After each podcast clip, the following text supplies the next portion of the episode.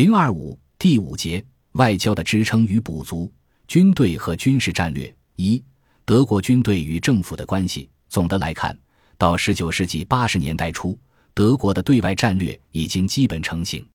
通过这种灵活均衡的外交，德国崛起初期所受到的外部压力明显减少，其他大国的防范心理也有所降低，为德国作为一个大国的崛起创造了比较良好的外部环境。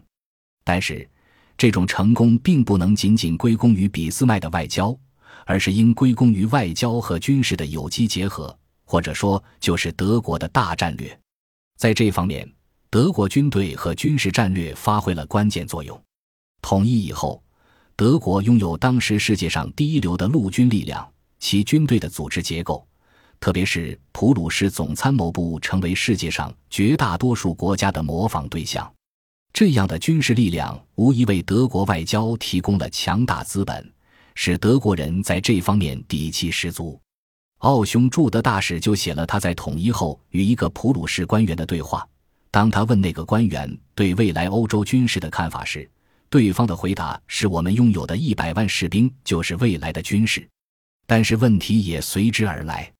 一方面，德国军队的组织结构十分复杂，内部容易相互掣肘。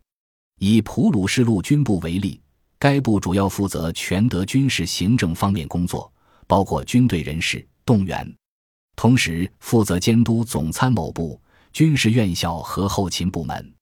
陆军部长官、陆军大臣既要以军官的身份宣誓效忠于国王，并负有保证王室指挥权完整的义务，又要以普鲁士大臣的身份宣誓效忠宪法，并在邦议会中对与军队有关的事务负责。因此，两种身份时常冲突。当然，在帝国的框架下，普鲁士陆军大臣的工作就更难以进行。原因在于：第一，没有帝国陆军大臣这一职务；第二，俾斯麦是帝国唯一的大臣，但他不管军队，因此只能由普鲁士陆军大臣就帝国的军队事务代表政府与国会打交道，接受国会的质询。在这种情况下，陆军部。特别是陆军大臣在国会眼中是军方代表，而在军队其他机构眼中则是代表着政府和国会，极力限制其权力，从而使陆军部与总参谋部、陆军内阁之间的关系始终处于紧张状态。另一方面，德国军队又有自己独特的军事文化，独立性很强。从国家层面来看，军队在国家生活中占有极其重要的地位。用德国社会民主党领袖威廉·里伯克内西的话来说：“你如果想了解德国，就必须抓住这样一个事实：德国，特别是普鲁士，是一个倒立着的金字塔。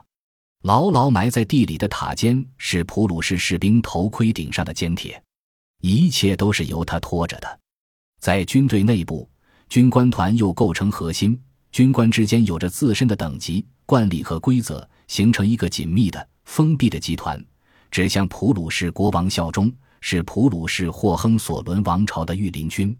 需要指出的是，这种缺乏法律和制度约束、只服从一人的情况也并非绝对，因为通常情况下，国王或者皇帝不可能过问军队全部事务，这样军队事务往往由几个高级军官把持，或者说是由军官团实际掌握。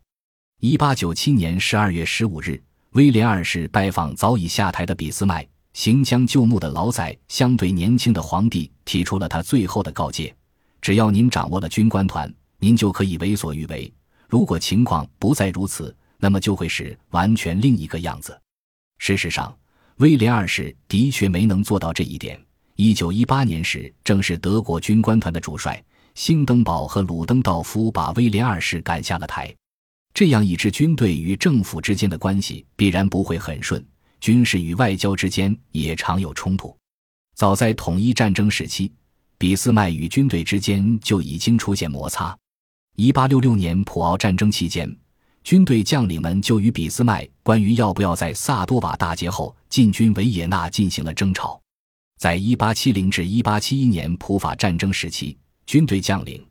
特别是任普鲁士总参谋长的赫尔穆特·冯·毛奇也与俾斯麦在一系列问题上发生了激烈的争执，使普鲁士王太子深为不安，试图调和两人关系，但很不成功。俾斯麦在一封信中向他的妻子抱怨：“这些军人先生们让我的工作难做极了，他们插手我的事，并把他们弄糟，而我却不得不负这个责任。”但从老毛奇的角度来说，他是战场上的实际统帅，他必须从军事角度来考虑，必须为他手下将士的生命负责。因此，他不能理解为什么他的军事计划要被政治和外交考虑所干扰。老毛奇与俾斯麦这种冲突自然会延续到德国统一以后，其根源并不是两人的关系，或是老毛奇对俾斯麦个人的看法，而是在于老毛奇的观念。老毛奇自认为是德国著名军事理论家克劳塞维茨的学生，原则上赞成战争是政治的延续。这种观点，在一八六九年颁发的对高级指挥官训令中，老毛奇还专门强调，战争的目标在于用武力贯彻政府的政策。但是，关于战争过程中军事战略与政治之间的关系，老毛奇与克劳塞维茨却有很大分歧。在克劳塞维茨看来，即使在战争过程中，战略也应服从政治，但老毛奇更加强调战略的独立性。战争艺术的首要任务和权力在于阻止政治提出违反战争本质的要求。在其撰写的《论战略》一文中，他进一步指出，政治通过战争来实现自己的目的。他在冲突的开端和结束时发挥决定性作用。并且避免在战争进程中提高要求或满足于一场不完全的胜利。战略只能追求现有手段所能允许达到的最高目标，只有这样，它才能最好的服务政治，只为政治的目标服务。但在行动过程中却独立于政治。在俾斯麦任帝国宰相期间，军方与俾斯麦之间的冲突主要体现在发动预防性战争问题上。在一八七十五战争在望危机中，老毛奇和总参谋部就考虑对法国发动一场先发制人的战争，但被俾斯麦制止。在一八八七至一八八八年保加利亚危机期间，军方发动先发制人战争的倾向再次出现，而且力度更大。在这种情况下，即使是拥有独特地位和影响力的俾斯麦。也常常需要通过巨大的努力才能保证政治与军事之间的基本协调，所以军队与政府的这种协调在德国的体制内实际并不是一种常态。俾斯麦本人也意识到这一点，在思考与回忆中，他对军队过多干预国家安全战略，最终使政策服从军事需要的危险前景有一种悲观的看法。总参谋部及其长官们总是被迷惑，以致危害到和平。这一事实的原因在于制度的必不可免的精神。我不能否定这种精神，只不过是由于皇帝的政策缺乏严厉和不能抗拒狭隘的和不符合宪法精神的影响。这种精神在这样的君王统治下才变成了危险的东西。不过，与其继任者相比，老毛奇还是一位具有很强全局观的军人。他在任总参谋长期间，总体上比较注意和政治领导人，特别是和俾斯麦的协调。虽然两人关系不睦，但老毛奇的总参谋部总能让俾斯麦了解他们所制定的各项军事计划，使俾斯麦在制定对外政策时能够心中有数。而这一点恰恰是老毛奇的任何继任者都不愿意做的。